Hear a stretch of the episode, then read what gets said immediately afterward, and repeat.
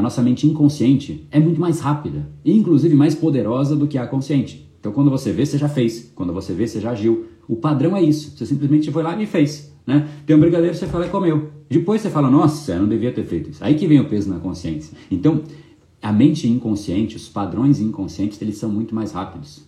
Agora, o consciente é onde você tem gestão. Então, o consciente manda no inconsciente?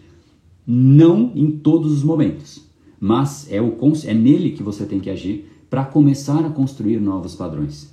Então, é aqui, é no consciente, é no dia a dia, é forçando, é alterando aquilo que inconscientemente você fazia de forma automatizada, que você começa a criar um novo sistema, uma nova rotação, uma nova forma de agir, um novo padrão.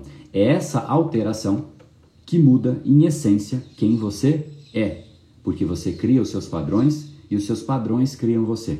Então você repete padrões, você, ah André, mas eu sou um robozinho, só repito padrões. Cara, até é, viu? Porque a gente repete muito os padrões, a gente pode não perceber, mas é isso.